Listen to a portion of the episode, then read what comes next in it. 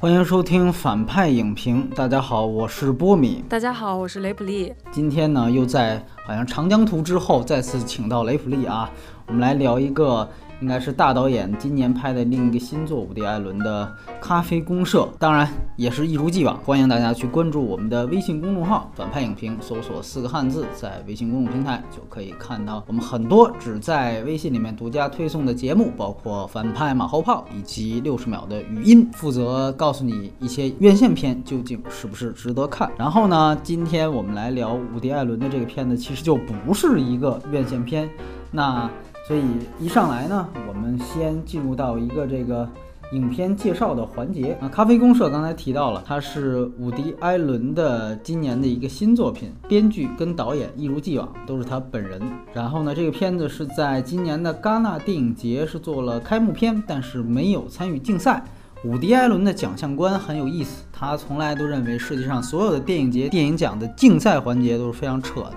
啊，他觉得文无第一嘛，他拿到过奥斯卡最佳影片、最佳导演那一届，他也没有去奥斯卡。然后呢，这个片子的整个的卡司方面也是一如既往的，都是他近年来延续的这种大明星路线。这片子由这个在这个 DC 的边超里面演卢瑟，之前演扎克伯格的这个杰西·艾森伯格来领衔主演，另外一个是大家比较熟悉的暮光女啊。这个克里斯汀·斯图尔特，当然他的粉丝好像特别不愿意别人称她为“暮光女”，但是目前为止，好像你得拿出更啊有代表性的作品才能洗掉这个头衔。然后另外一个啊，这里面也是一个应二号人物啊，二号的男主角是史蒂夫·卡瑞尔啊，然后。基本上这个戏是围绕着他们三个来展开，然后此外呢，还有像比如说布雷克莱弗利以及啊寇瑞斯托尔等人。然后呢，这个片子呢，呃，整个片长是九十六分钟。然后他呢，在这个摄影师方面，我必须得着重提及一下，这个片子呢，它使用的摄影师是应该是当今现在世界在世的最好的摄影师之一，就是啊维托里奥斯托拉多。啊，之所以要提及这个事情，是因为接下来我们可能会在摄影环节聊的比较多。这个片子也是伍迪·艾伦和斯托拉多这两个人的第一个数字电影。在此前，伍迪·艾伦全部都是使用胶片拍摄的。伍迪·艾伦在此之前是一个绝对的胶片主义者，所以现在只能说，从胶片主义者看来，又一个人好像沦陷了。啊，这也是一个非常有意思的话题。然后。这个片子呢，呃，刚才提到是在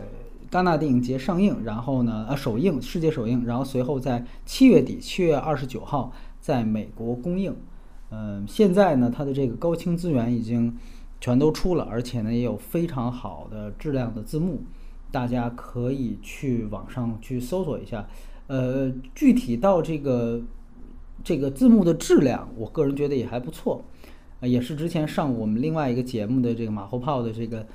呃，社长就是时代映画社他们的奇遇字幕组来做的字幕，大家都可以去去搜一下。这个片子对，最后要提一下，它的这个分级是 PG 十三啊，里面并没有说太多的这个露点镜头之类的东西，所以说整体而言是延续伍迪·艾伦之前风格的一个典型的作品。它的这个主要的信息就是这样。接下来呢？我们来打分。首先呢，还是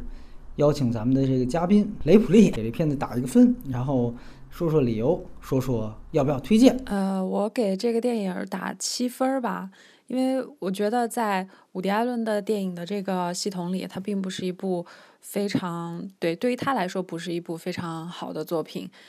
但是这可能是他随手一拍吧，故事比较平淡，然后小情小爱，非常轻盈，并不太用力。然后其实我本来想打六点五分，但是我非常喜欢他那个结尾，所以零点五分就给到这个结尾吧。推荐的话，我觉得五迪粉或五迪黑都可以看看。我个人呢，其实也在打分上犹豫了很久，就是我是在七分到七点五之间犹豫。但我觉得最后我还是会给七点五。刚才其实之所以着重提摄影师，就是因为这个片子其实，呃，它在这个故事非常平淡，以及所有的口碑非常平庸。呃，在一个极低的期待值看，我发现可能大家有的时候会过于去注重伍迪·艾伦的一些，比如说他喜剧方面的东西，他的爱情观方面的东西，然后发现这些东西，当他拍了这么长时间电影之后，啊，还有没有新意的时候，这个时候可能是大家觉得这个片子比较平庸的地方。但是我想说，嗯，伍迪·艾伦的每一个故事，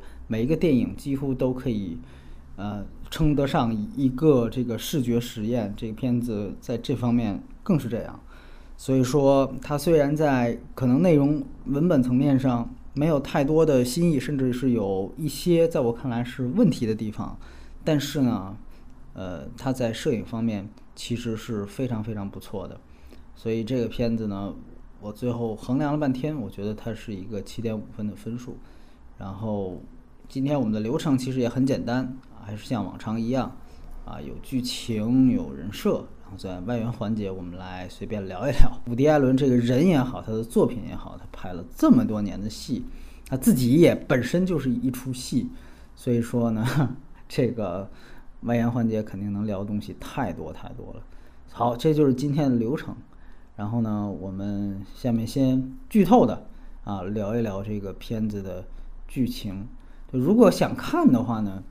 我觉得对，如果你要接着往下听也不是不行，但是他的因为像伍迪·艾伦的片子呢，它确实是有一些反转，但是其实都是一些传统的套路。在我看来，也不是说作为喜欢或者不喜欢它的一个很重要的东西。大家没看也可以继续往下听。我个人倒反倒在今天是这样一个开放态度。雷普利来聊一聊这个片子在剧情方面的嗯这个想法。我觉得这个片子剧情极其极其的简单，非常简单。这个故事几乎可以发生在我们每个人身上，可能你身边的朋友就或者是你自己都有可能经历这样的故事，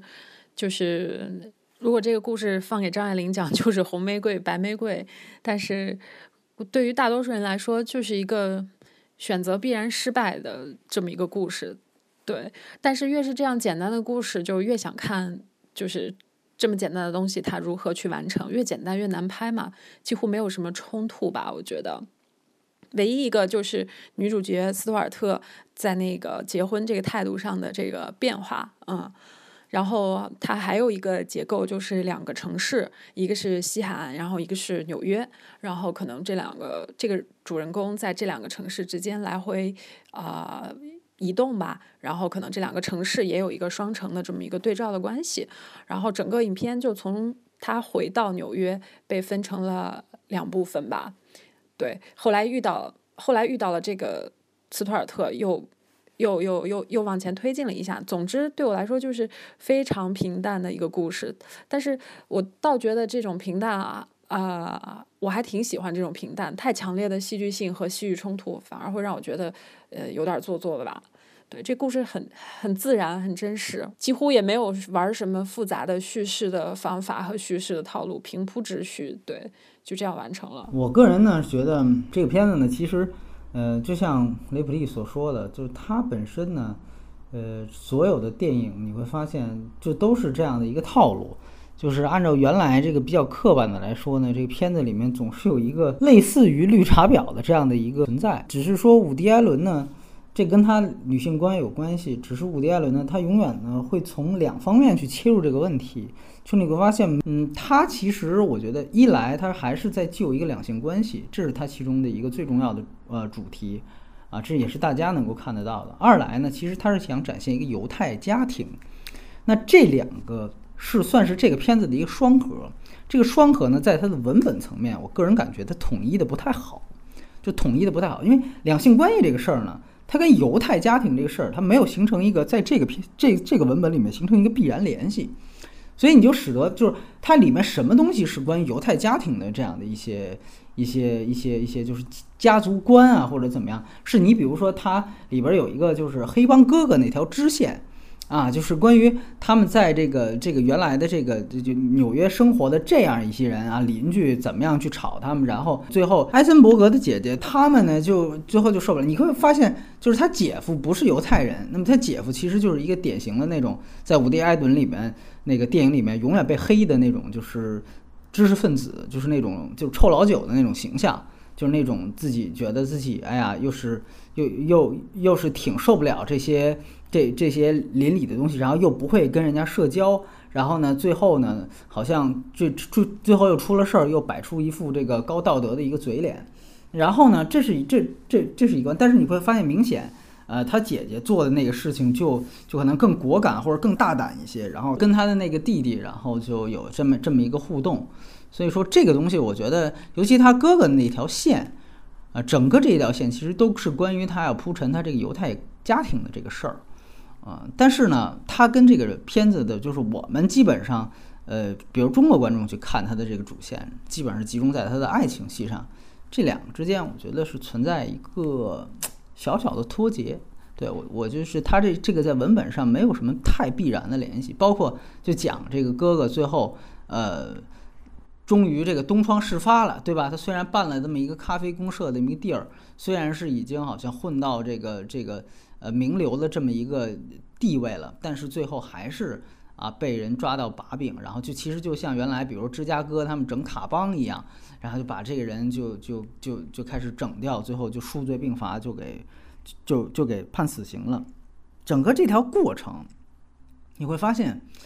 和这个这个主线故事其实确实是缺少联系的，对。而且呢，你说他比如说里面有一个，包括就刚才我们提到的，他他姐姐跟姐夫有这么一个，就是说最后这个人就忽然一下把那个他邻居就给弄死了。就后来你会发现呢，这个。他这个黑帮哥哥的必必然死亡是一个必然的事儿，就是没有他那个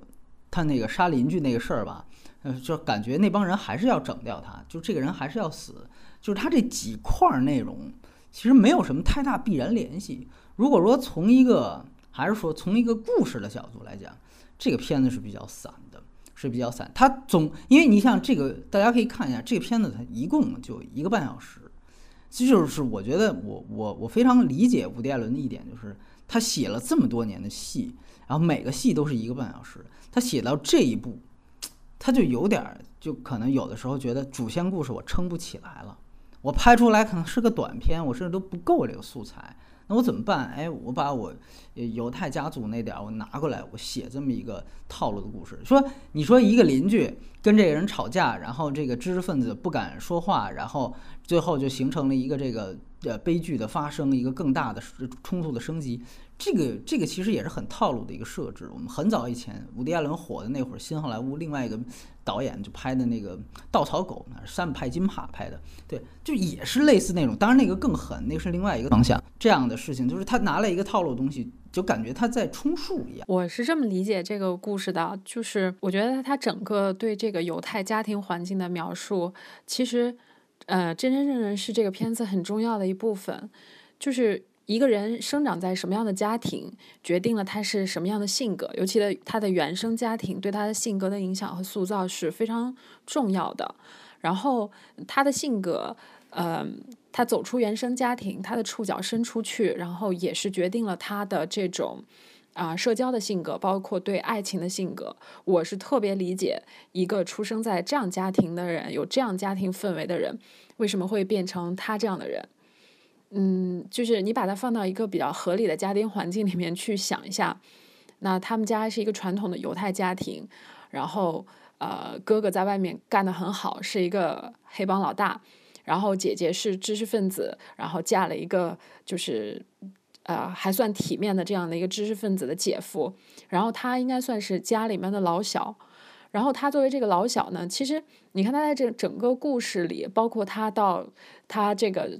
就是舅舅这边去求职，然后去就像就像嗯，我们我们到北京来北漂，然后找一个亲戚落脚，他永远是处在一个被动的，然后借势得利的这么一个位置。然后他自己呢也非常善于交际，嗯，其实一个很聪明、情商很高、很很会调动和协调社会资源的这么一个人。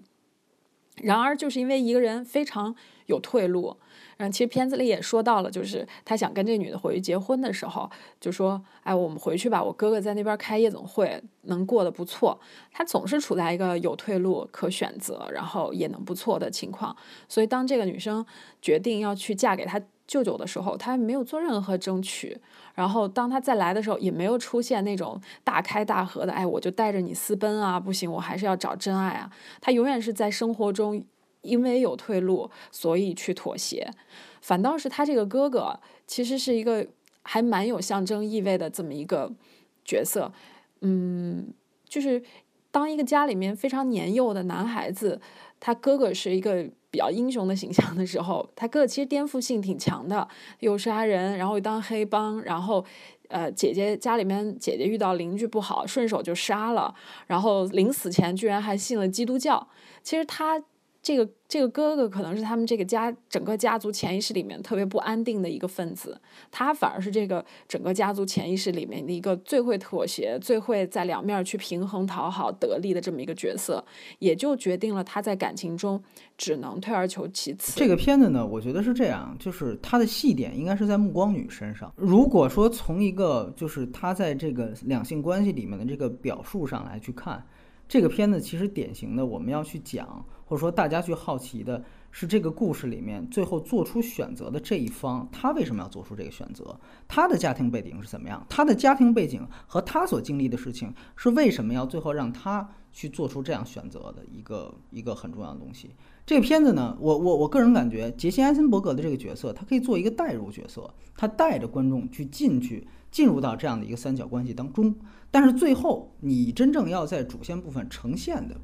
是。这个真正做出选择的人，细点在他身上，在女孩身上，因为女孩才是真正做出细点的人。那么你最后去看两个人最后结了那么多年的婚，又重新在这个纽约碰到一起，那是感觉也是说，这个女孩就像你刚才说的，选谁都是必然失败。就是说，你伍迪·艾伦是在告诉你，其实如果他当年即便选了年轻的人，他现在处在同一个位置，他跟年老的人再相聚，他可能还是这个样子。所以。这个整个的这个最后所谓的一种宿命感的东西，这个细点也都落在这个女孩身上，她的悲剧感，她的宿命感，你怎么选都是必然失败的。但是你为什么要这么选？这个过程是怎么样的？那这个过程本身带给他这个人物这个背后的这些他的这些起到这个选择的这些动因，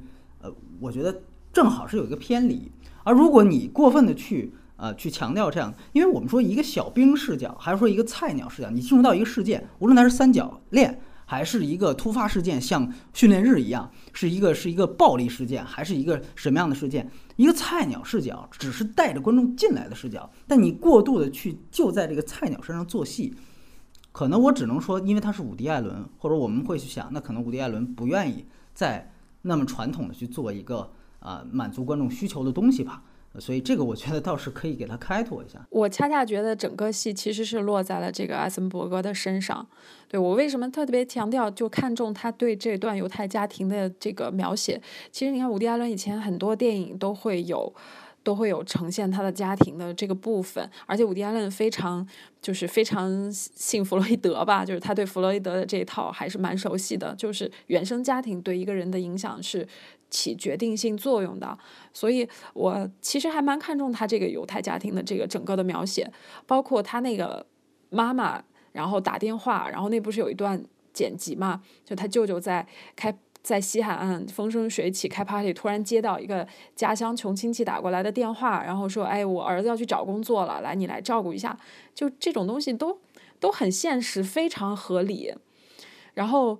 就是那个时候，不是艾森伯格好像还没有出场，然后当时我就会在想，他这个会出场的这个人，这个侄子会是什么样的人？是那种唯唯诺诺的，然后呃特别土，像傻根儿一样那种呢，还是一个怎么样？哎，没想到他是这么一个，嗯，虽然有点紧张，但其实还。混得蛮开，吃得蛮开的这么一个人，然后到这块儿的时候，我觉得他在西海岸所有的东西就铺陈开来了，泡妞也非常顺利，然后进入这个圈子，然后结识人脉也非常顺利。我觉得这个反而是伍迪·艾伦编剧里面，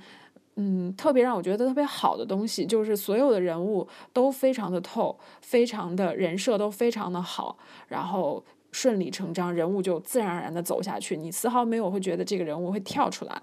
相反，就是我说到，就是嗯，斯图尔特演的这个女孩，她可能并不是像艾森伯格一样来自纽约，她可能是一个更三线或者是二三线的城市，它具体说哪儿我我不记得了，哪个州应该是一个就是类似于小镇青年这样一个女孩，然后来大大城市，然后她的选择可能一方面她一方面她可能会。嗯，有感情的因素，但我觉得这样的一个女孩可能做出这个选择，这个经济或者是现实的因素会更多。但当然不能说她是绿茶婊，就是人之人之常情，这是人性里面非常非常基本和合理的东西。我觉得伍迪·艾伦对人性的这个洞察和捕捉就就就非常厉害。对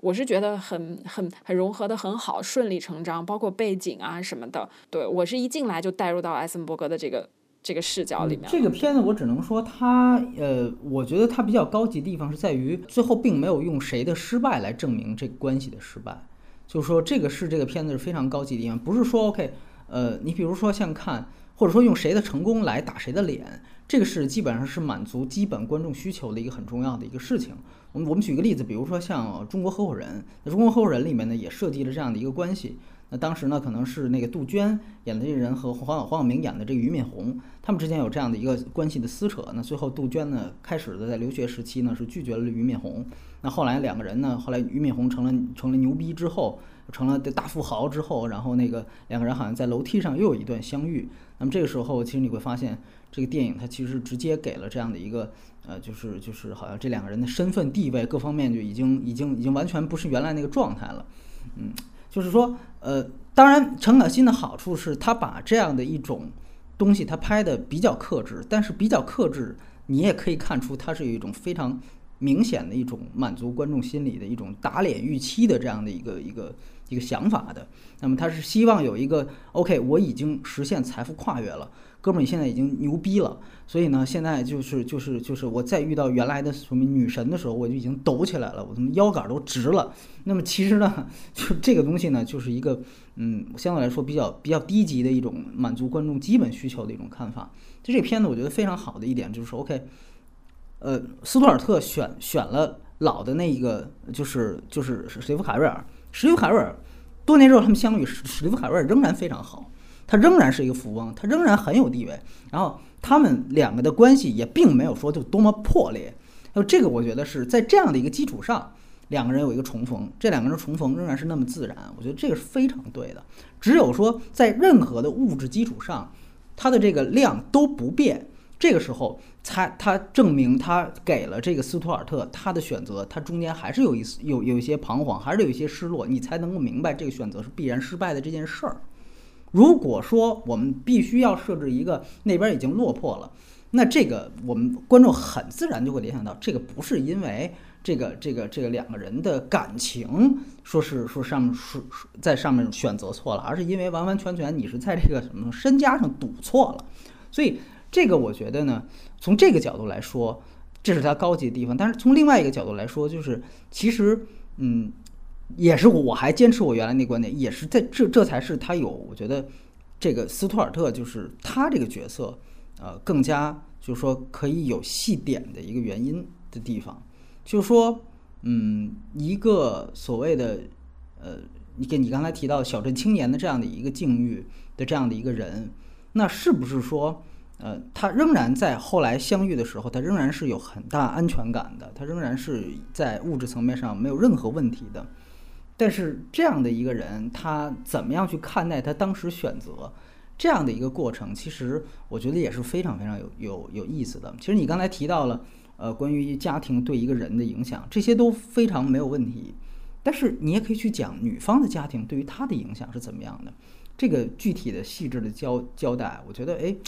呃，可能这个跟我的理呃期待上有一些偏差吧，但是丝毫不影响我对这片子的好感。我分数在那儿摆着呢。我觉得聊到这儿其实挺有意思。你看，你是一个男，你是一个男性，我是一个女性。但我们看这个片子的时候，你居然带入到了女性里面，我居然带入到了男性里面。我觉得这个还挺奇妙的啊。对，而且我觉得呢，就是刚才我们其实提到了，为什么说这个片子，我还是给他一个非常高的分数。它其实很多个细节吧，这样说，很多个细节其实都是在用光影来叙事。我觉得这个其实是非常棒的一件事情。大家应该也也注意到，如果看过他的片子，应该知道这个片子的旁白也是伍迪。艾伦本人。他跟这个斯托拉多他们两个人呢，其实就是想出了很多关于光影与旁白之间的这种互动，关于摄摄影机的位移与这个旁白与场景之间的互动。这个我觉得是这个片子特别大的一个魅力所在，就是呃，某种程度上它的故事可能不能再复杂。如果再复杂的话呢，它装不出这么多个在摄影方面的调度，你懂我这意思吧？就是说，OK，我就设置这么一些简单的这个故事场景，呃，比如说，呃，这里面就是就是之前这个这个摄影师他自己也提到，就是说。每一次伍迪·艾伦的旁白响起的时候，他们就用斯坦尼康，他们就用这种，就是就是就是这个摄影机就动起来了，就就就动起来了，然后是一个非常平滑的移动，它不是手持，它是斯坦尼康，是一个平滑的移动，它会连链接长长镜头。而一般我们说伍迪·艾伦的片子里面，旁白除了有的时候是兼具吐槽和一个创作者的鲜明的主观意识之外，在这个片子里面，旁白很重要的一个意思是场与场之间的一个一个过渡。啊，我要告诉你下一场要发生了什么。那在这个时候，往往是也是一个介绍性的这样的一个功能。那么在这个时候，只有在这个时候，它会涉及到每一次旁白的时候，斯坦尼康，呃，这个摄影摄影机的平滑运动就动起来了。哎，你会发现，真正它和这个这个文本之间，它有这样的一层互动是非常有意思。然后另外一个，大家也可以注意到，就像刚才雷普利提到的这个事情，就是它是两个城市。纽约和洛杉矶，那，纽纽约和洛杉矶是经常被这个美国人用来对比的两个城市，就像北京和上海的这种感觉，可能可能这个这个对比还还不一样，但是呢，就是说它基本上也是总是会被就是拿来并置吧，拿来说事的两个城市。那么这个片子呢，其实呃在这两个城市之间其实是有两次往返的，是有两次往返的。那么这两次往返。也就是说，形成这四种不同的风格，在这片子里，你会明显的感觉到它的摄影风格在色调，尤其是在灯光上的一个不一样，在构图上的不一样。那这里面可能最典型的一个，大家可能看着觉得最不一样的这个摄影风格，其实就是当时呃杰西·艾森伯格这个投奔他舅舅的这样的一个年轻人，他刚刚到洛杉矶，在这样的一个时候，整个包括他遇到了他当时喜欢的就是斯图尔特这个角色，在这个部分当中。呃，所有的摄影的色调都是暖色调，而且都是完完全全的，就是非常怎么说呢？把这个阳光对梦幻，呃，你可以注意到，就是说刚才我们提到了，呃，关于斯图尔特的这个两次选择或者怎么样。第一次大家注意到，暮光女第一次出现的时候，是那个他，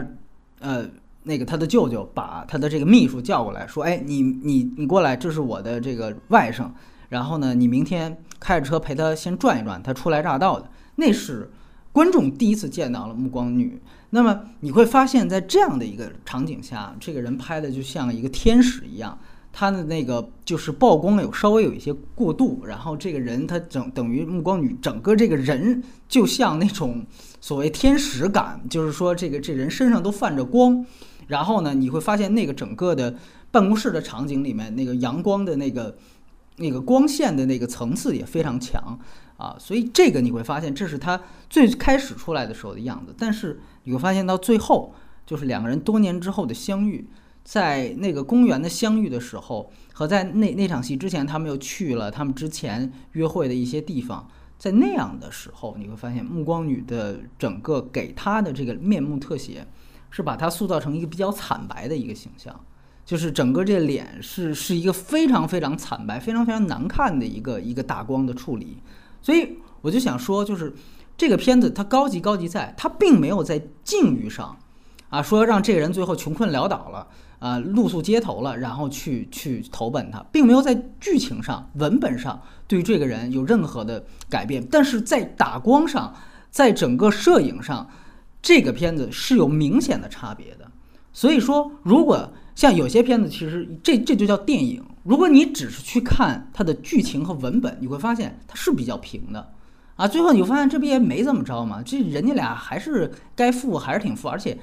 不光富，人家俩也没听说婚姻就有裂痕，这不是也过得也挺好的吗？文本层面都没有任何问题，但是你会发现从侧摄影层面上，它已经给你了这种所谓的必然失败这种宿命感的东西，是通过摄影体现的。所以说这个片子的摄影非常不同的。刚才我再再多说一遍，摄影斯托拉德先生是原来的一个真的是呃非常非常出色。他的最大的一个代表作是和科波拉合作的《现代启示录》。《现代启示录》那个片子的摄影，可能在现在来看来，呃，甚至就摄影的单方面是要超过《教父》的，是要超过《教父》的。而且，呃，那个片子拍的难度，尤其后来你去看《黑暗之心》那些纪录片，你会发现，我那个片子拍摄难度也确实是大于《教父》。确实是大于《教父》那个片子，呃，你就很难想象，当时他们真的是就是在那样的一个，因为原来胶片是不可能有那个及时回放的，你你他拍到什么样，就是在那种弱光的环境下，当时是在柬埔寨也好，在东东南亚地区，在那样艰苦的条件下，当时他面临的一个最大的问题是光线不足的问题，曝光不足的问题，怎么样去解决？然后最后就是在好像是这样的一种客观的缺陷。最后导致了那个片子确实是有一股神秘感，就是画面比较朦胧，然后呃，永远笼笼笼罩在一种神秘主义的气息里面。摄影反倒是帮助助推了那样的一种在那个那样一种气氛在那个片子里面的一个实现。所以，呃，你现在去想起来那个片子跟《咖啡公社》，如果不提，你很难想象，哇，这是两个摄影师。但是，呃，斯托拉罗先生也在这个片子里面起到了非常大的作用，呃。据说就是他说服的伍迪放弃了胶片，因为伍迪在这之前其实一直都是使用胶片，就像开始介绍的，呃，他其实也没有一个说有有些导演是自己放弃啊，我我我是时候我就我就不拍胶片了。但是伍迪其实好像对这个介质是没有太大的在意，他只是原来用什么顺手我就去用。这个时候斯托拉罗呃跟他说，呃，我们可以去尝试一些新的这个数字的东西，所以呃伍迪艾伦就同意了。嗯，我只能说，这个片子更多的这个关于他用数字是不是比他原来那些作品好，无论是斯托拉罗还是伍迪·艾伦，我只能说，我们看的高清资源再高清，他也没有办法去 去更好的去在这个质感上去做更多的评价。我个人觉得，我不在大银幕上去看一遍这个片子，我其实没有太多发言权，因为我现在看的高清资源，我个人觉得。这个片子在很多方面，它的摄影是比较锐的。包括我刚才提到了它四个方面的，就四个两次纽纽约跟洛杉矶的往返，这四个章节的这个摄影的区别，这区别的反差有点太大了。然后像刚才说的这个，呃，这个阳光的这这一个部分太过明媚，以至于就是你如果对摄影稍微敏感一点的话，你会觉得这个特别出挑，对，有特别出挑，非常失真啊。但是我个人总是觉得。就为什么我我也我也我不把这些话当批评，是因为对不起，因为我看的也是你我看的也都是高清资源，就这个东西它本身就也就不是电影，就这个片子只能拿到说我在大戛戛纳如果真的看了开幕片，我可以跟我跟大家聊聊那个观感，然后我再分分析斯托拉罗第一次使用数字是怎么样的。呃，因为其实说句实话，很多人第一次使数字，就哪怕是原来胶片里面大师，他第一次数字都可能会出现就水准，或者说一些特别奇怪的，大家觉得特别奇怪的一些画面质感的出现。这个我觉得都非常正常，因为一个摄影师他所建立他的地位和他之所以那么牛逼，是完全是在他熟悉的那一套理论里。其实数字跟胶片其实完全两回事儿。所以说，有的时候你突然一转胶片，确实看的会比较奇怪。但是我必须得说，这个片子是在摄影上是有非常大进取心的。无论这个进取心最后是不是能让每一个人能把每一个人征服，但是这方面的作为，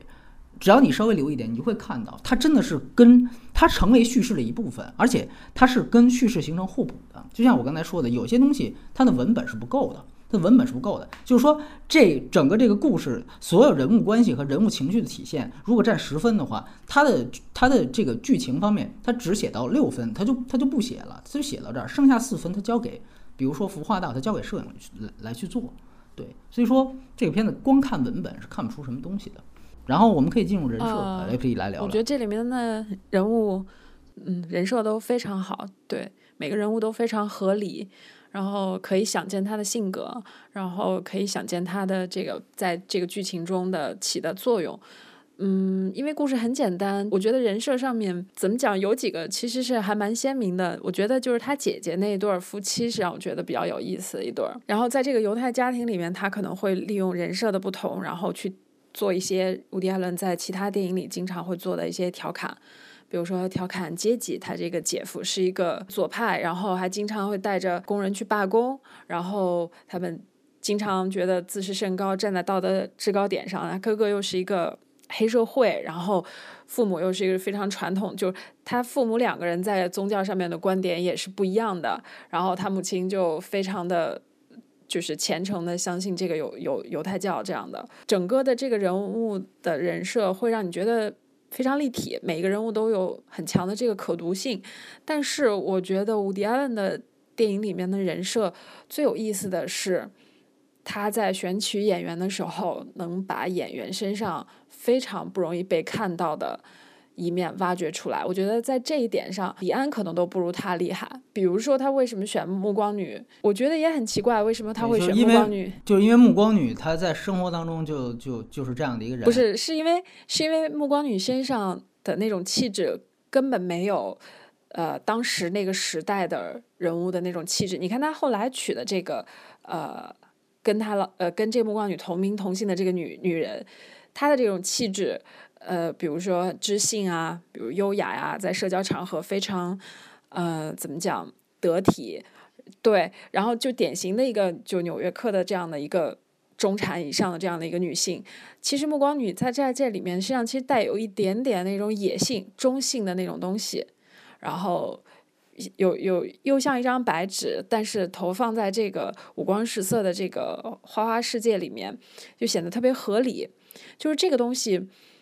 可能是伍迪·艾伦偷偷从他身上发现的，并且在偷偷的利用这样的特质。这种东西，李安也会经常用到。就他在跟演员在做游戏，在博弈。我找你来演，其实是。有一种反讽的东西在里面，比如说伍迪·艾伦为什么要找凯特·布兰切特去演蓝色茉莉那样的一个角色，就是看到了他身上这个一直被端着放不下的这个女王范儿，然后肯定是从她身上看到了某种呃高处不胜寒的悲凉感，然后才把她的这一面偷偷抽出来放到蓝色茉莉这个角色身上。就我觉得他对人性的这种挖掘和敏锐的这种捕捉是非常非常厉害的。嗯，然后这个，嗯，怎么讲？就至于艾森伯格这个演员为什么来演这个人，就是他身上其实蛮有那种嗯世故、聪明，对，然后又有点小清高的这个气质，然后跟伍迪·艾伦有点像，对，但是非常合适，嗯，所以在选角上面对伍迪·艾伦就无可挑剔，我觉得，包括他过去的一些电影里面选的角色都太好了。完全是可以挖掘出演员另外一面的东西，嗯，包括他跟呃米娅法罗的合作，我也是觉得，嗯，米娅法罗身上多少会有一点点非常执拗和非常执着的东西，那种有点魑魅的那种那种感觉，就我说的是那个痴心的痴愚昧的昧，就那种东西，然后他就找他去拍了那个呃紫玫瑰，开罗紫玫瑰。这个吴家伦一定是一个就是非常练达、非常通晓人性的人，这可能是他就就文学的那一面吧。OK，我觉得呢，就首先说这个杰森·艾森伯格，其他的不提啊，我就受不了他一点，就我觉得他现在的表演，我是真的也越来越不能认同。就是他每一个片子都在都都要有一个动作，就是他要一定要拍手，然后搓手。就是我不知道雷普利看过他多少片子，就是从社交网络。到这个卢瑟边超，然后再到这个片子，就是他所有的片子，就是一定要有一个就是有点神经质、语速快，然后这个都算了，然后现在看到谁啪先，然后然后就开始搓，然后然后搓完之后就开始说话，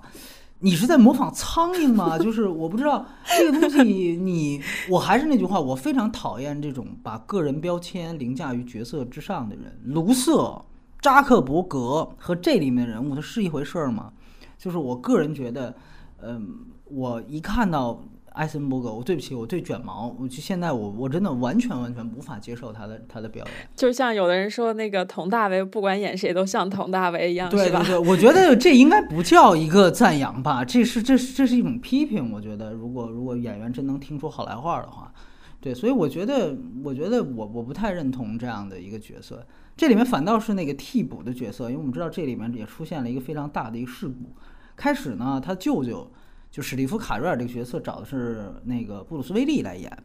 那据说布鲁斯·威利呢是耍大牌，然后呢，各种这个就是不知道是不是改戏，反正也是各种要求。然后伍伍迪·艾伦呢，他们是就完全就是就见得多了，身经百战了，对吧？所以呢，就给他开了，就是我不管你是谁，就直接开除。开除之后呢，就把这个这个这个史蒂夫·卡瑞尔就等于是算是一个替补，就叫过来。那我个人觉得，反倒史蒂夫·海瑞尔这个角色其实完成的是非常好的。啊，我觉得这个这个角色就是说，你不需要说，尤其是你看他，当他知道就是说那个他的这个所谓的这个未婚妻，就是他的秘书跟他的外甥搞在一起的时候，就他不需要说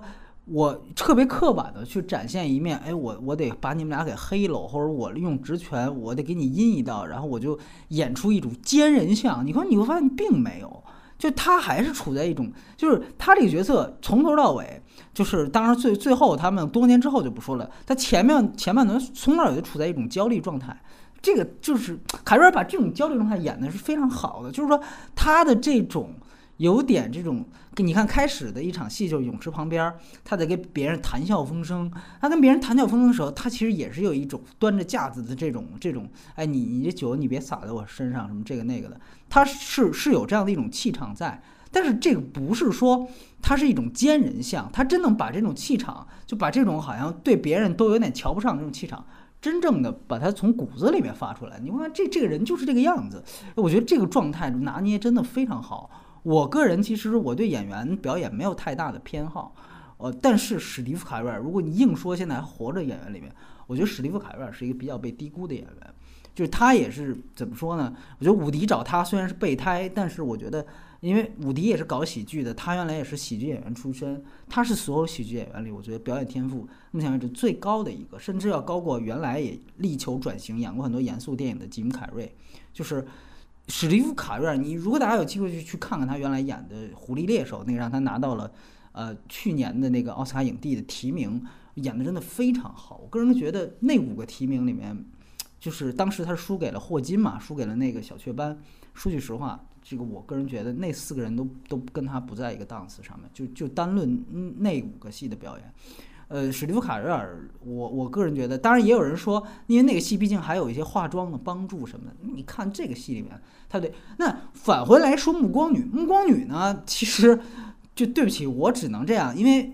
大家都知道，暮光女她在生活当中，她就是有过这样一段三角恋，而且当时也是，也就是在美国，说白了，这要是在中国，她就已经是马蓉了，你明白吧？就是这还是美国的，她她道德标准现在。全民的这种全民捉奸心态，他没有没有这么没有这么变态式的这种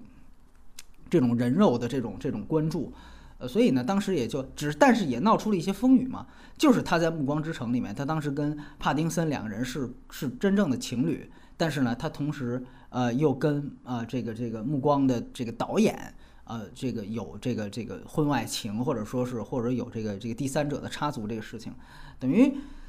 伍迪，我绝对不相信说伍迪是不是因为这个原因，或者没有这个原因，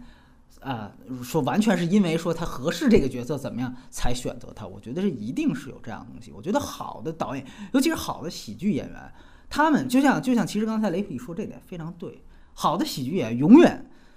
在用这个做戏。你觉得我这个就给你，就这次当时我不是为什么说他在。戛纳的时候，戛戛纳时候，当时那个戛纳主持人拿他跟那个米娅法罗的那个性侵那个事情开玩笑，然后那个当时其实现场是轩然大波的。后来也有人问说，当时主持人拿那个，因为米娅法罗之前指责他曾经这个性侵过他们七岁的一个养女嘛，那个这个事情现在说不清楚是罗生门。伍迪马上反击说他当时没有，说那个米娅法罗当时已经疯了。就是就是嗑药嗑多了，然后自己有被迫害妄想症什么这那个的，但是呢，就是伍迪确实跟他两个，包括他跟他儿子关系都非常不好。儿子说他是他儿子管他叫姐夫嘛，就是因为他们他们之间很乱，所以所以当然当然伍伍迪一直说他没有，所以他影迷也很崩溃。呃，但这个事情就不提了。但是我想说，就是当时主持人拿这个事情在公开场合，在戛纳这样场合开玩笑，后来他接着讲，他说其实我作为一个喜剧演员。我对这种玩笑是不可能说，当时我就急眼，就是这个是代表，那你就没有什么职业的职业素质。他说，我作为一个喜剧演员，我不我不会认为在这件事情上，我不会给自己设任何一个什么道德上限。就属于原来什么郭德纲说说搭档或者说前搭档的事儿，就前搭档一急眼就就告法庭了。就他说这这种事情，反正在他身上是不可能。所以所以他当时虽然大家都觉得哎，伍迪·艾伦都都这么老了，起码是个德高望重的老艺术家吧？你于情于理，你怎么拿这个事情开玩笑？但其实无所谓。我觉得他们搞喜剧的，就这个其实就是一个非常就是这就是让人很敬佩的一点。很多喜剧演员其实都是这样。你会发现，你像我我就想起一个一个事儿，就是今年的年初嘛，大家也都说就是。那个美人鱼那个片子，就周星驰。那周星驰为什么要在那个美人鱼里面选张雨绮？为什么要选张雨绮这个角色？然后当时他有一个戏份，就是说拖的差不多了，反正就是就是引诱邓超上床，然后结果邓超就走了，然后张雨绮就非常怒，然后就说什么我浑身都是宝，你为什么不？就是你这个典型的，就是你一看那那一段，其实就是为什么要挑张雨绮，就是在说王全安嫖娼那个事情，就是。呃，我我浑身都是宝，你为什么还要当时还要去嫖？其实就是这个感觉。你当我一看，我靠，我就知道周星驰他是怎么想，他一定是这个样子。就是说，所以所以你就知道他们这些搞喜剧的人，就善于把每一个人在生活当中发生这些事情，直接把他带到角色当中。从这一点上来说，我是认可暮光女这角色。我只是觉得，呃，我希望看到更多而已。这个是我我觉得稍微有点遗憾的地方，但是。总之，他在这个三角关系当中，我觉得这个这个这个气氛，我觉得是是比较搭的。包括你，你知道之前提到的那个，呃，就是他另外一个之前的一个算也算是呃缪斯，就是近代的一个，就是就是这几年的缪斯，就是就寡姐嘛，斯嘉丽约翰逊。对，那个也是说他是在就《迷失东京》之后，看到《迷失东京》之后，把斯嘉丽约翰逊去用到他的，好像跟着他一块演了三四部戏吧，就是这个样子。对，你会发现确实是，呃，其实你把这些东西联想起来，你会你会发现，确实布迪艾伦他选演员是非常非常有有有意思的。就是你刚才说到有一个细节，这个是我之前不知道的啊，就是他之前想让呃布鲁斯威利斯来演这个舅舅，结果布鲁斯威利斯因为耍大牌没有演成。其实。我觉得这也是乌迪·艾伦的一个小心思，就他可能非常清楚布鲁斯·威利斯是一个爱耍大牌的人，他就想利用布鲁斯·威利斯身上这个特质投放到这个角色里面，结果他自己玩脱了布鲁斯·威利斯。那你说到这个艾森伯格这个搓手啊，这种浮夸，用这种动作来，就是用很浮夸的。动表情或动作来告诉别人我有戏，我有戏，我聪明，我聪明，其实就是跟这个片子里面的这个角色，这个年轻的雄心勃勃的犹太年轻人非常一致。我觉得乌迪·艾伦是怎么说？他牢牢抓住这个演员的喉咙，真的是投到他手里，既是幸又是不幸。这一点很像李安，李安也经常干这种事情。嗯，包括他当时拍《赛末点》的时候，用了乔纳森·莱斯梅耶斯那个演员，后来因为好像精神问题、抑郁症，经常自杀，然后没死掉。这两年也就就就不见面了。以前演《都德王朝》的，就《赛末点》里面为什么要找他来演这么一个角色？就是可能他身上真的有那种自毁和那种。嗯，开快车不知道如何控制，又想开得快，又时刻会翻车的那种气质，就是那种危险感，又配了一个斯嘉丽·约翰逊这种一看就是一个肉蛋，充满了欲望和危险感的，就他俩一碰，哎，太好看了，三毛点，对，我觉得就是就是他这方面真的是很厉害，嗯，可能，嗯嗯，就可能任何人到乌迪安的面前，可能都会被他看得透透的吧。我觉得应该是这样。我想说另外一个片子，就是说，如果大家关于想进一步了解布鲁斯威利耍大牌这个事情怎么被怎么被大家就是调侃，呃，之前那个雨人的导演他们曾经一共合作了一个片子叫做《及时发生》，啊，What Just Happened。那个片子其实我个人觉得，我个人很喜欢那个片子。我不知道为什么就是评分比较糟糕。那大家可以看，那个就是一个关于好莱坞内部的一个片子，也是一个关于好莱坞内部仿讽的一个片子。在那个片子里面，布鲁斯威利第一次演了一个就像他本人一样的一个非常耍大牌的一个人。当时，呃，那里面还有罗伯特·德尼罗，还有西恩·潘。但是那里面真正说有非常本色出演的是布鲁斯威利，就他们怎么样去想，尤其是德尼罗他们怎么去想着哄着这个这样一个大牌演员，去真正的把这个自己的胡子给给剃掉，因为他。当时想也让他演一个戏，然后他非得要留胡子，然后这个那个梗其实也就是特别有意思。是原来呃布鲁斯威利是拍《虎胆龙威五》还是《虎胆龙威四》的时候，他非得要改名儿，他要改成那个叫《太阳雨》，还有叫《太阳泪》。就是《太阳雨》，他那那那个《太阳雨》那个片子，实际上是布鲁斯威利原来一个片子片名，他觉得那个片名太美了，所以你想让我来拍这个《虎胆龙威五》，你就得听我，你把这名字改成《太阳雨》，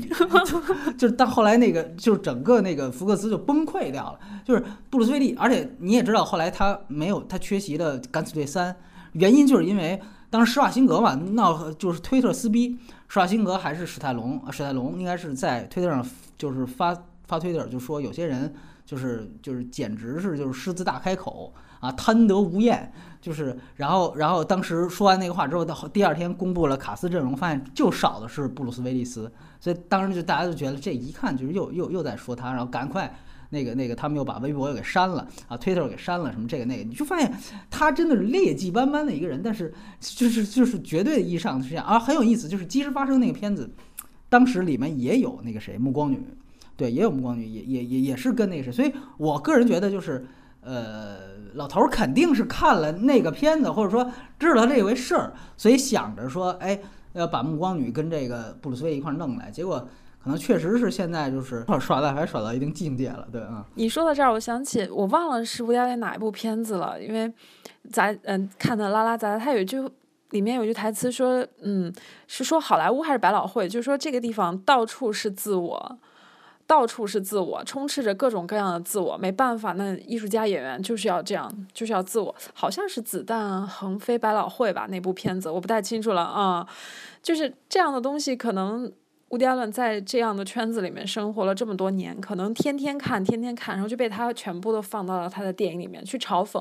所以这个东西，我觉得他是一个出离心特别强的人，就抽离感特别强的人。他身处其中，还能观察到，然后。既能从环境里抽离出来，也能从自我里面抽离出来。你看他写的很多角色，那种小人物嘲讽，其实他讽刺别人也是在讽刺自己。这是需要很强的这种出出离心，对抽离感啊。就我并不是沉浸在其中，然后得意洋洋，并不自知。他所有的东西都漂浮在这个这个这个世界和这个这个圈子之外的。嗯，这可能也是他比较有意思的地方啊。嗯嗯嗯嗯。对，所以说我觉得这个这个话题其实可以一直聊下去，就是关于关于他跟他，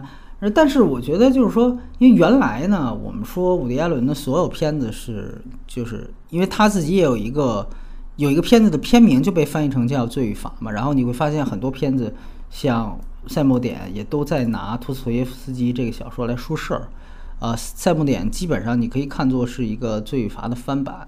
啊，里面也出现了这个梗，就出直接出现这个片名，就你会发现呢，呃，就是这个这个片子，就说就是伍迪·艾伦的这种里面的这种二元对立啊，这种我做了一件就是违反道德的事情，或者说，呃，我寻求以违反道德来博取某种快感，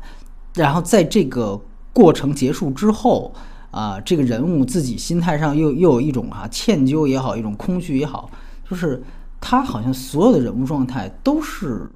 都是在这样的一种人物状态当中的，包括这个哈维公社也是这样。道德焦虑吧？对对对对对对，你说他真的就你说他真的不在乎吗？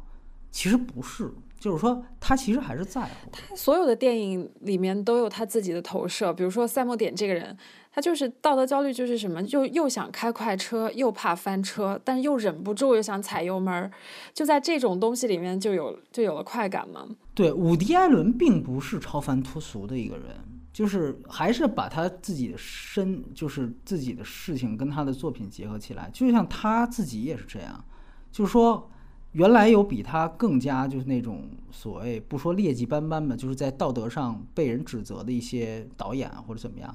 我好多人就根本不在乎，就你爱怎么说我怎么说我，就我我我我该拍片子还是拍片子。像奥森威尔斯，在那个他的晚年是真的是一个劣迹斑斑的人。像《狼图腾》那个导演，就是让雅克阿诺。之前曾经写文骂过他，就骂过奥森威尔斯。当时因为他最后的片子，他最后很穷嘛，他在巴黎拍他最后一个片子 F。那个当时他在那边就就是也是各种挖墙脚什么之类的。然后当时就就把还没有太成名的那个阿诺的妻子就给就给挖走了，怎么怎么那样。但是你会发现他在他基本上公民凯恩成名之后，他一直这一生他就一直在不断的被人家指责啊，这这这个问题那个问题，他从来不在乎。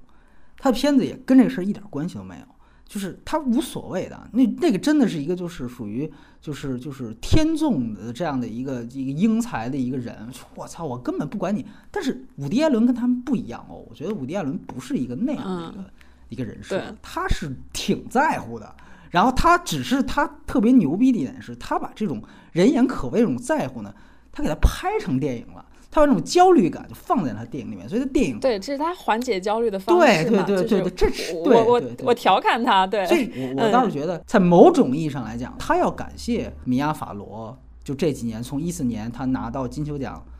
终身成就奖之后，米娅·法罗又开始新一轮的在名利场啊那些长篇报道，写他当时怎么样，什么疑似性侵，什么他当时的女儿的那些事情，那是性侵迪伦的那些事情，就是。我人就是长篇大论在说，然后什么接受采访。如果要没有这些争议，我可能觉得，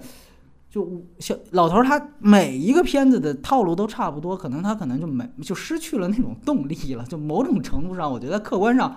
是一直在让他保持这样的一个经历。你不断的有人给你生产焦虑，你才有缓解焦虑的动力，你你才有缓解焦虑的方法，然后你才有去。就是面对焦虑和解决问题的这样的一些解决麻烦的这样的一些呃需要的一些就是排遣的需求存在，而这个需求其实是伍迪·艾伦拍电影的一个很重要的动力。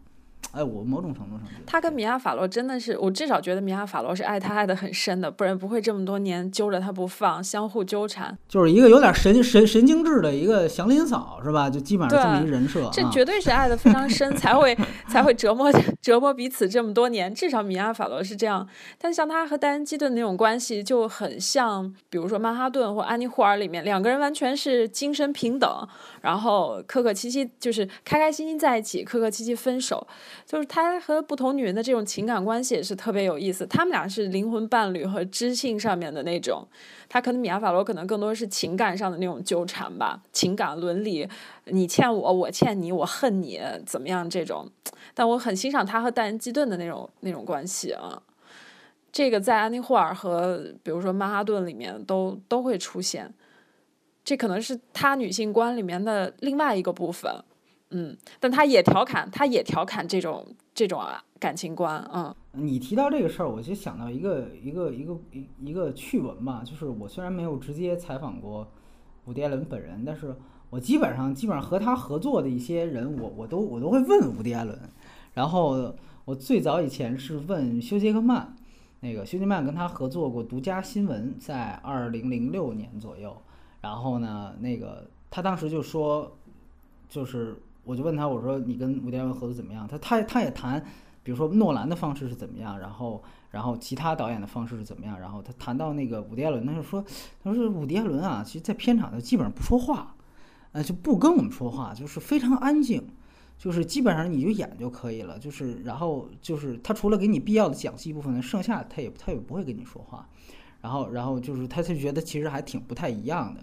然后后来大概也过了一年。正好石头姐来，就是艾玛斯通。我们知道艾玛斯通是这个伍迪·艾伦，就是斯嘉丽之后的一位新宠，但是现在又又开始宠暮光女了。就反正是暮光女之前就跟他合作过很多戏的，包括《无理之人》啊那些片子。然后我就问艾玛斯通，因为那个时候伍迪·艾伦是真的是正好是深陷漩涡之中的，我就说休·杰曼说伍迪·艾伦呢是不太说话在片场。然后艾玛斯通就说：“对呀，他说。”我听好多演员都说，说伍迪·艾伦在片场从来就是除了给我们必要讲戏，一句话都不说。但是说我跟伍迪·艾伦合作完全不是这样，伍迪永远过来给我讲段子啊，讲笑话，然后我们一起就说说笑笑呀，然后非常欢乐，然后呃就是谈笑风生，就那种感觉。我 我刚才脑补了一下，也许休·杰克曼压根儿没听出来，伍迪·艾伦在跟他聊天的时候是在嘲弄他，也有可能。就是休·杰克曼没有那个那方面的那根弦儿，是吧？对，也许伍迪·艾伦的内心戏是，哎，这哥们儿挺有意思，去逗逗他，不知道他在想什么，嗯。但是我觉得另外一个话题，就聊到外延，就也很有意思。就是我们其实之前我跟雷普里说的一件事儿，就是关于伍迪·艾伦本身，嗯。想到就是他现在这么多人就把他，呃捧成一个大师也好啊，或者说是一个最喜欢的导演也好啊，嗯，就某种程度上，我我我总是在用一个词，就是叫精神爱马仕嘛，就是我觉得他克奇对。就是他其实已经成为了一个目前无论是美国还是中国，尤其是中国吧，现在这一批影迷里面就是属于养尊处优的高阶知识分子啊，这批人里面的一个克奇的一个非常非常受欢迎的一个主要克奇对象，就是就是就是伍迪·艾伦，可能伍迪·艾伦、李安、李安、伍迪·艾伦、诺兰，对吧？这么几个，诺兰可能都稍微还不够格，诺诺兰还是有一些大众影迷的粉丝的。对对，极客更喜欢一点。诺诺兰太大众了，就伍迪·艾伦啊，就是就是就是就成为这样的一个人，我就觉得就是，但是非常非常讽刺的一点就是，伍迪·艾伦恰恰他的作品，他在讽刺的现象和他讽刺的这样的一个群体，就是把他奉为就是就是就是大神的这样的一个群体，或者说，我只能说，其实有一些朋友，他们是真的能够看到。伍迪·艾伦里边的那种讽刺，就是人有的时候是这样，就是你越讽刺我，我越喜欢你，因为你讽刺我的时候，你其实说到我的痛处了，你你真能把我的那些，就是那些短板，那些虚伪的那些东西，那些客气的那一面，那些那些那些装范儿的那一面，完完全全的展现出来。所以我觉得你是最了解我的。那在这个层面上，我非常非常爱你和你的作品。但是我觉得很大一部分，还有很大一部分层面层面的人，完完全全可能觉得，哦，这个就是大家哇，都是哪个我的什么精神领袖或者 KOL 喜欢，我也我也我也我也去追追他。对，所以一度我对伍伍迪·艾伦的反感不在于我对他本人的什么劣迹啊那些东西，我不是太在意那些事儿。但是我个人觉得，我主要比较反感的，可能或许是。就是就是大家客气伍迪·艾伦的这个事儿本身，对文化虚荣心吧，就是那种。包括尤其有的时候一打开豆瓣儿，就说我的天，全是伍迪·艾伦，就是这个现在还是这样。对，就伍迪·艾伦的电影里面有很多元素是现在的文艺青年或者是所谓知识分子非常喜闻乐见的，比如说张口闭口的那些。嗯，名称各种名字，然后各种理论，然后包括爵士乐，现在爵士乐火遍大江南北，就是这种符号性的东西，可能嗯放在伍迪·艾伦电影里面是伍迪·艾伦的，但是你如果就只是喜欢这种符号性的东西，可能就会 get 不到伍迪·艾伦的那，就是他嘲讽那一面，他自己也会说，我不愿意加入一个全是我这样人的俱乐部。但他确实又很不幸的成为了，成为了这个俱乐部里面的一个神一样的人物，就是生活很荒谬，特别荒谬。他所有荒谬的事情都发生在他身上，然后他有一辈子就把这种荒谬感要拍在他的电影里面，那非常有意思啊。对，很有趣的一点，有一年大概是四五年前，我我当时是好像去看，对，应该是大都会，然后我当时我就我就去去那个屋顶，他们在屋顶上放。在那个百老汇的那个那个露露天的那个地方，然后后面有一个哥们儿，当时就在在两人在那聊，然后然然然后他们在聊的话题就是，哎，就是前两天伍迪·艾伦在那个工体开演唱会，你去你去看了吗？其实开始我都没有反应，等他把伍迪·艾伦这这个名字重复了第三遍，我才觉得不对，就是在于后来忽然意识到，原来他说的是鲍勃迪伦。因为那个正好鲍勃迪伦在应该是就是四五年前在工人体育馆开过一场演唱会。你还真别说，这两个人的名字虽然只是有两个字重合，但是很多人都把他们两个人叫混哦，很多人都把他们两人叫混，非常有意思。我觉得这个某种上意义上来讲，其实就是大家克奇的一个潜意识当中的一个非常好的一个证据的这个马脚的透露，就是。伍迪·艾伦和鲍勃·迪伦，某种程度上。都是现在这一批中国的高阶知识分子的精神客奇的场。还还呃，你这么说，我想起另一个段子，就是据说那天在鲍勃迪伦那个演唱会现场，鲍勃迪伦问下面的人：“你们想听什么歌？”下面有很多呃北京城的老少爷们就说想听《加州旅店》。哦，是吗？还有这么一个梗，对我觉得可这应该是编的。我觉得你那个段子和这个段子加起来就挺伍迪·艾伦的。对，或者我想到另外一个一个段子，就是最近不是老崔在开那演唱会吗？就说一群什么市值几千万的男人哭着在跟老崔唱一无所有，对吧？啊，对对对对对对，OK 吧？反正就是大家开心就好。伍迪·艾伦是能够非常敏锐地意识到他可能成为这样的人，所以，而他已经成为了这样的人，所以他把这种焦虑也反映在了他的电影当中。对我觉得，我对我觉得这个其实是挺挺。就是他是一个实事实的会跟外界，所以我一直不认为他是那种天才，就完全不在乎外人的眼光。他不是那样的，反倒他是时时注意外人的眼光，外人怎么看自己，我又被变成了，我又被变成了什么样的人，我又被被推上了什么样的位置，然后他马上及时的在他的下一个阶段的作品当中做出一个什么样的反应。对，我觉得他是这样的一个人。对，那但是我想。另外一点，我想说的是，就是大家总是因为他的文本太跟你的阶级挂靠了，所有看伍迪·艾伦的戏，可能都能从他他的片子当中看到他讽刺你的一面。所以说，大家太被他的内容吸引到了，以至于其实忽略掉了伍迪·艾伦所有片子当中，其实从他呃六七十年代开始一直到现在的那样的一种电影感，就是说所谓的在剧本之外的那些东西，他跟每一个时代最好的呃摄影师都合作过。当他这次跟斯特拉罗合作之后，你可以真正的说，他基本上跟世界上所有的好的摄影师都合作一遍，很有意思。他还跟咱们的这个摄影师赵飞啊，还合作过三部电影啊，应该是呃有《业余小偷》，就是我曾经在呃《火锅英雄》里面提到的那个片子，就《火锅英雄》在剧本上借鉴了呃《业余小偷》，就《业余小偷》前后有三部戏，然后是。是跟咱们的赵飞合作的，赵飞后来又去和这个姜文拍了《让子弹飞》，啊，是张《让子弹飞》的摄影师。在这之前，呃，对他跟张艺谋合作过，对他也是伍迪·艾伦也是看了他的张艺谋的一个片子，所以说，呃，发现了那个赵飞，然后决定决定跟他合作的。所以就是他其实合作过很多很多个非常有名的摄影师，包括呃《教父》的摄影师他也合作过。呃，曼哈顿之鲸，我觉得都是他所有的作品里面在摄影环节最为出色的一个片子。那个片子也是一个黑白片，啊，那个片子其实跟斯拉罗现在就不太一样。那片子基本上你会发现是非常严格的去讲究构图的一个电影，啊，所以说我个人觉得，在他的片子当中，其实不仅仅可以看到那些就是嘲讽啊、喜剧的那些东西。就是每一个片子，而且都是有不同的，就跟不同的摄影师都有不同的这种摄影的东西的变化。就是说，你可以说他的所有的主题是都是没变的，但是 就是在摄影风格上，其实是每一个阶段都有不同的，都都有新意。这个是伍迪·艾伦，呃，又变又不变的东西所在。对我觉得这是很很棒的一点。嗯，我想说一下，他就是伍迪·艾伦对于女性的这个观念，就是尤其是从他非常早期的一些作品里面可以看出来，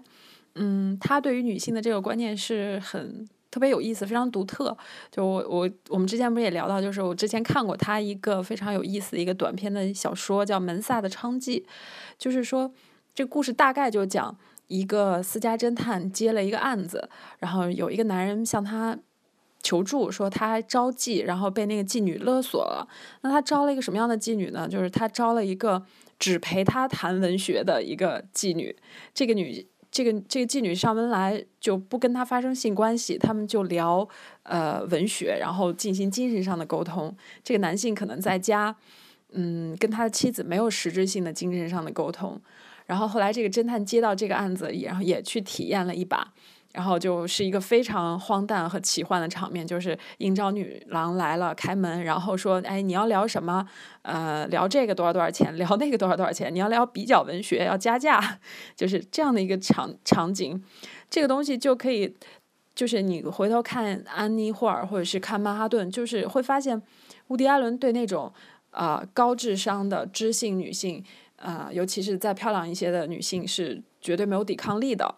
然后，这是他，这是他对女性的一个执念。另外一方面，他有很多就是对萝莉的这种情节。为什么喜欢萝莉呢？就是他可能能在这种萝莉身上能找到特别强烈的这种男性和父权的这种释放。包括安妮霍尔为什么？特别有意思，就是他前面是讲这个男性对一个嗯女性的一个教化，比如说给她买书，啊，介绍各种啊名家啊各种什么什么东西，然后给他看。慢慢以后，他变得越来越知性，然后独立了，成长了，丰满了，然后就离开了这个，离开了他。嗯，就是这么一个驯化、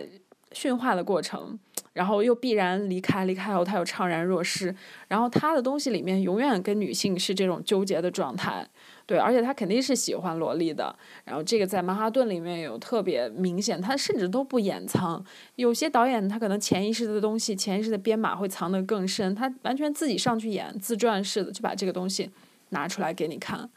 然后，嗯，我不知道就是女性会。对伍迪·艾伦这样男性会不会产生这种好感？我自己也不知道，因为我也没有遇到过这样的人。那另外一点就是，我想说，我其实真正喜欢伍迪·艾伦的东西，看了几部真正让我觉得非常走心的电影，一个是《赛末点》，一个就是呃《蓝色茉莉》。这个东西里面有他对于这个阶级的这种描写。就是在一个阶级比较固化的这么一个社会里面，一个人如何去超越他的阶级，然后如何在阶一啊，当然赛末点是要想想要去向上攀爬，蓝色茉莉是从啊上流社会然后掉到了底层社会，然后他在这个阶级中对人性的这种描写，人情世故的这个把握，实在就是这个时代太好太好的一种怎么讲？一个注解也罢，还是一个记录也罢，是菲斯杰拉的那种气质的东西。这可能也是我真正喜欢无迪·艾伦，就是最喜欢他的那个那个东西。就很遗憾，就是《咖啡公社》里面有小小的嘲讽，但是没有这样的东西，所以可能是我给他打了一个七分的一个主要的原因，就是少了少了这个。嗯，呃，你其实说到第一个关于应招女郎那个事儿，你看他不是开始也。也有这样的表现嘛？你记得吧？就是他初来乍到，他没事儿干嘛，然后那个 他舅舅还是谁，就跟他说：“你我给你一拉皮条的皮条客的电话，然后然后你你就去你就去去寻点乐子什么的。”然后他就真的找来一个，然后两个人在那儿就是就是尴尬了半天嘛。其实就就关于尴尬症这个事儿就表演了半天。对他其实倒也不是说呃。当然，他遇到的，对他描他的描述倒也跟高智商没关系了。他是在又是在拿呃，就是应招女女郎这个事情说事儿。他可能是在在说，我是一个新手，没想到对方还也是一个新手。然然后然后你会发现，就这种尴尬性。然后你会发现，我我是好像呃，好像是是比较寂寞，但是本身。呃，我又是在一个失恋的状态，然后我我我有点放不下那个架子，就是说那意思，我要是光我我要是刚脱了裤子，这又这又好像又又失了风范，怎么样？你会发现，就他那种呃，就就那种性格，完完全全这个人设还是像他原来的片子里一样。所以你说那个应招女郎，我就想到这一点，对，就是一个知识分子男性在肉体欲望和精神欲望中间那种纠结摇摆，又想要又不想要太廉价的这种关系啊。你会发现，确实你能。从他的所有的就细节当中看到他文本之前的片子的套路，或者说他之前哦，我就在哪个哪个地方看到过这个东西，所以这可能是大家觉得他现在的片子评分或者口碑都越来越低的原因。就就是在于这，可能是不是他年龄到了一个阶段了，确实可能生出了那种对人世间的大慈大悲，就不会再那么用力的去嘲讽，可能就是轻轻的去嘲讽，然后是不是跟他年龄也有关系啊？确实是他当下状态和心境的一个体现吧。我看了咖啡公社的片场照，我感觉他一下就是就是瘦小和老了那么多，然后也没有之前看不出之前那种很犀利的那种眼神。嗯，蛮无奈的那种、那种、那种感觉啊！我看了那个照片，对。然后另外一点呢，就是说，呃，必须得讲，就是伍迪·艾伦呢，他大家一直在说，他其实原来是一个拍纽约的真正的纽约客嘛，一直是一个拍呃纽约的一个最好的一个导演之一。他和马丁·西克塞斯，可能再加上斯派克·里或者是希德里·吕麦特这样几个人，呃，我个人觉得呢，确实你会发现。就他跟希克塞斯虽然是同一代的导演，但是也都是出生在纽约，真的是纽约土生土长的导演。然后两个人又，但是你会发现两个人的纽约真的是完全两个世界。就是我觉得，所以大家都会说，如果我们真正挑出两个拍纽约的导演的话，那一定是伍迪跟马丁。但是说，如果你要说就挑一个的话，其实是谁都取代不了谁的。你就记住这句话，因为，因为纽约或者说像纽约这样的一个现代大都市，这个“现代”这个词很重要。它是现代大都市，代表是它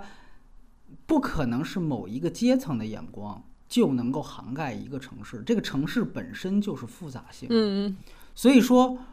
在伍迪的眼里边，纽约当然是那些知识分子啊，包括这些格林尼治村里边的这些人，对吧？他们的生活状态，他们的小圈子，他们的爱情观，他们的所有的情感的纠葛啊，这个是他周围的人的这个样子。那显然，像希克塞斯就完全是另外一个概念，他是原来是在一个相对来说治安很差的一个环境长大的。他甚至他自己就跟黑帮就有很大的关联。他眼里的纽约，那一定是就是更加粗颗粒、更加底层的。他的是真正子弹横飞的一个纽约。所以说，伍迪·艾伦的纽约和他的纽约本身是完完全全呈现一个互补状态的。就是我我个人觉得，就是一个城市啊，或者说一个一个地区，它如果能成为一个就所谓的一个文化中心。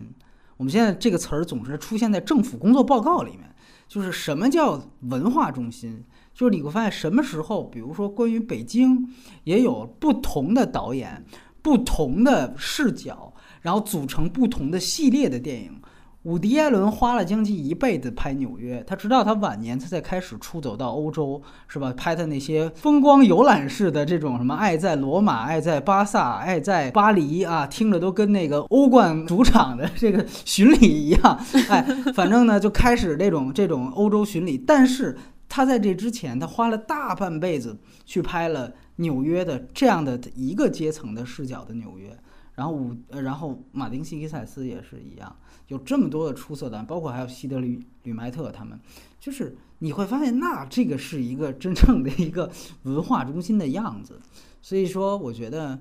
呃，有的时候你通过这个角度来看，呃，你会发现这一个城市，呃，这个其实是互相互补的。就这个城市，它开始刺激了伍迪的创作，一定是这个样子。然后现在。大家一提纽约，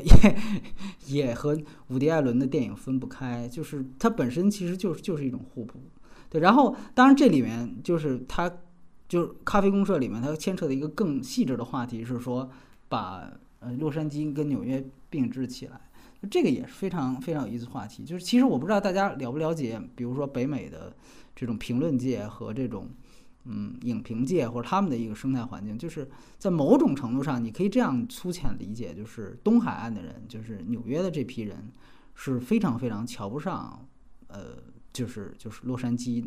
的的人的文化水平的。就是某种程度上呢，他们觉得西海岸，尤其洛杉矶这边呢，就是大老粗，这个这个有钱暴发户，哎，其实用一个词就特别准确，就是 new money 啊，他们觉得这些人是 new money。对，然后我们其实是真正的这个这个是有有地位，包括甚至有贵族血统啊，是有这些东西，然后有非常文化内涵。就北京人看深圳的那种感觉吧。我就我我就不试图把它往中国内地来做对位比较，这个会比较引战啊，会比较地图炮。但是在北美，它就是这样的一个状态。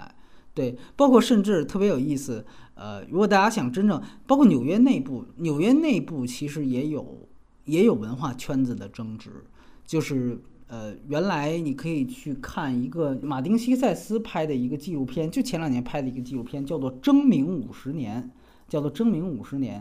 那个其实就是讲呃纽约文化圈本身的文化评论圈的一个一个一个形态状况。他讲的其实是纽约书评和纽约客的关系，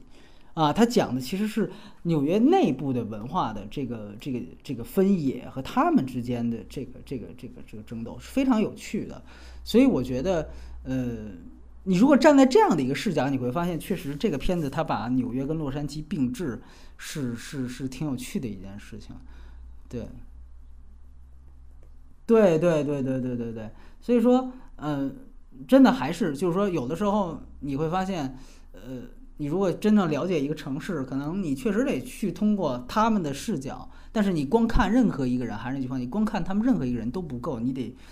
你你得把他们全都看了，你才能够发现是这个样子。伍迪·艾伦公开表示过，他可能非常喜欢伯格曼，他自己还拍过跟伯格曼相关的东西。对，然后我其实看他的东西里面有，呃，有欧洲几乎所有。就是比较好的电影大师的痕迹，比如说他对那种就是自己犹太家庭宗教的嘲讽，以及他拍那种对话场面的那种丰富的手法，就是有特别强烈的感觉，伯格曼的感觉。然后他拍那种中产阶级的那种婚姻的那种嘲讽，又很像布努埃尔。他在那个《性爱宝典》里面，我记得有一有一个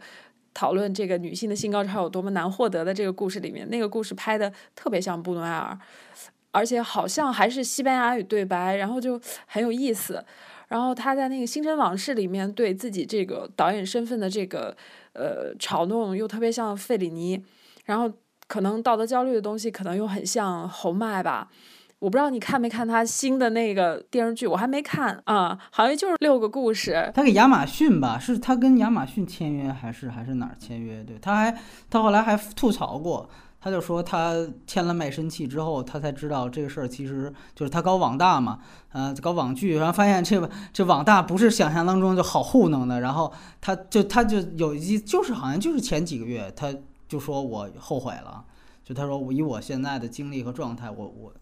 我我才知道那个东西有多难做，就是因为他的东西确实是他的东西故事性那么强。就是你真的让他说一下写六集或者怎么着，你我能理解他那，你你就像我刚才说的，你看他这个，你看他这个这个咖啡公社 写的都都很，我感觉都很吃力的样子，所以确实是对，但我还没看，对我只是复述他当时的那个感受，很有意思，对。就六个道德故事是吗？你其实提到那个蓝色茉莉，因为呃，蓝色茉莉的文本啊是来源于《约号街车》，就是说他现在确实晚年，他在故事文本上，你会发现他也创作不动了。这些就是上一代这些名导这些老炮儿，现在都面临我觉得这样改编其实挺好，它很像黑泽明，比如他可以改莎士比亚，但他完全改成了另外一个故事，人物的关系，人物的动力。嗯，可能还是那样的故事内核是那样的，但可能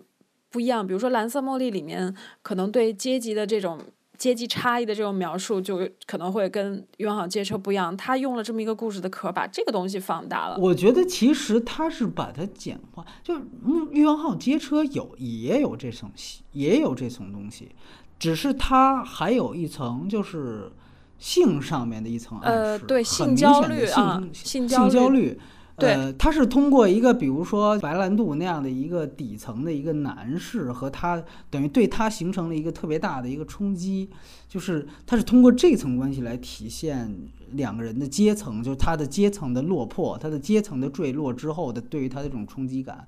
呃，我就是就是凯特·布兰切特那个那个文本，可能在这一方面就弱化了这一层东西，单纯的是说我还要。就是比如说，我明明都没钱了，还要强打颜面去做头等舱，就已经变成了一个呃比较浅的一种。啊，对，这个确实是比比那个要浅。这样说的话，然后然后对那个片子呢，我我确实我也认同另外一个看法，就是说那个片子其实有点被布兰切特带着走，就是它的整个节奏有点不伍迪·艾伦，有点变成就是就是表演。已经盖过他其他所有环节，有点有点是，对吧？对吧？他有点，他有点表演太出挑、太抢戏，所以就那个片子就到最后就是横扫表演奖，其他奖什么都没有，就是确实就是他的锋芒。因为伍迪·艾伦我们知道，就像你刚才说的，有爵士乐，一个很轻快的一个一个调子出来，然后伍迪·艾伦的旁白进来，然后然后然后再开始这个人物再开始，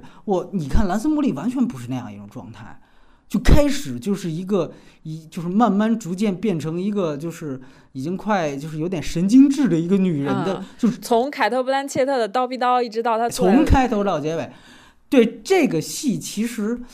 就是你可能也感觉到伍迪有的时候是他自己又觉得有时候他放他不愿意去掌控一个戏或者怎么样，就是这个可能我也是也是不吹不黑吧，或者说。从各个端倪来体现，他其实在有些方面的创作力，现在现在不是原来那么强。我是竟然从《蓝色茉莉》这个片子里面看出了张爱玲的那种东西，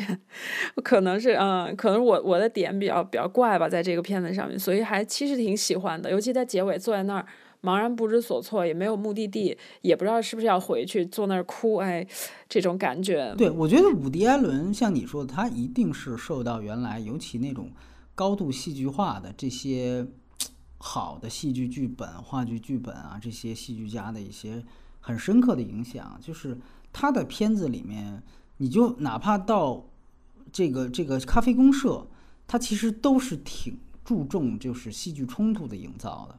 就是说，我中间你你会注意到，它中间还是埋了一个小的伏笔，就是，呃，给观众抖了那么一下。就是哪怕现在的观众，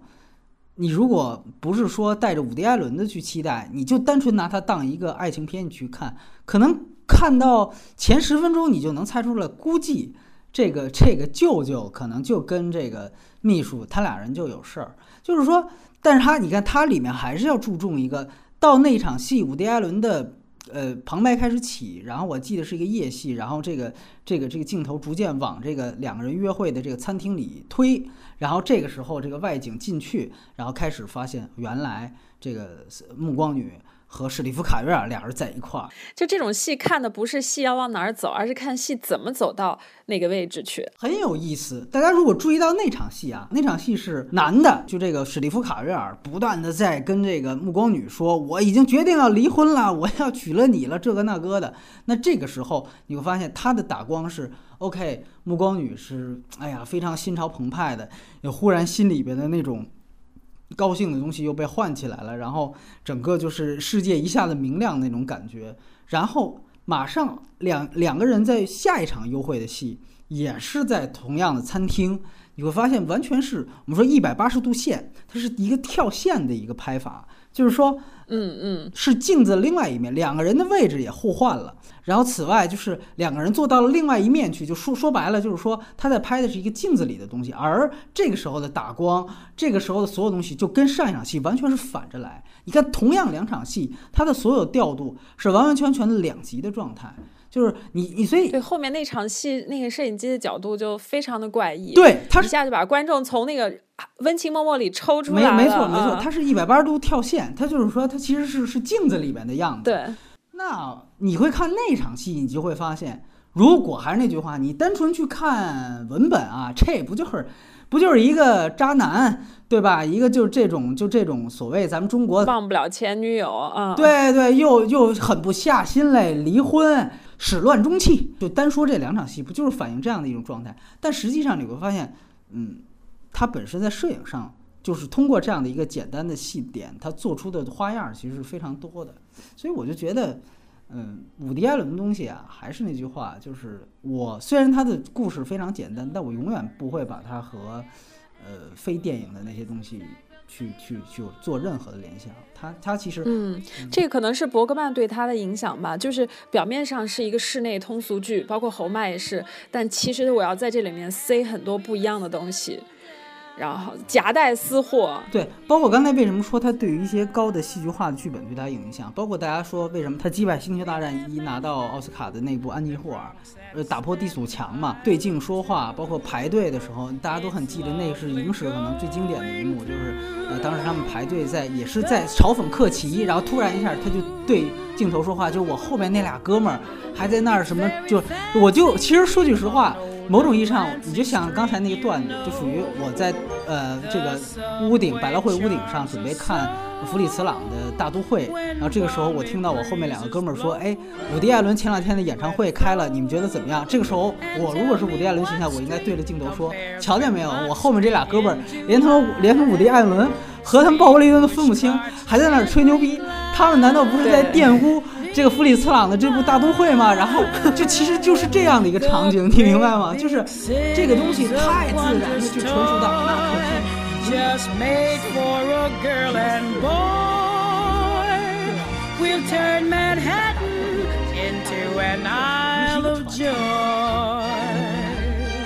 真正。where true love conquers in the wilds and starve together, dear, in childs. We'll go to Coney and eat bologna on a roll. In Central Park, we'll stroll where our first kiss we stole, soul to soul.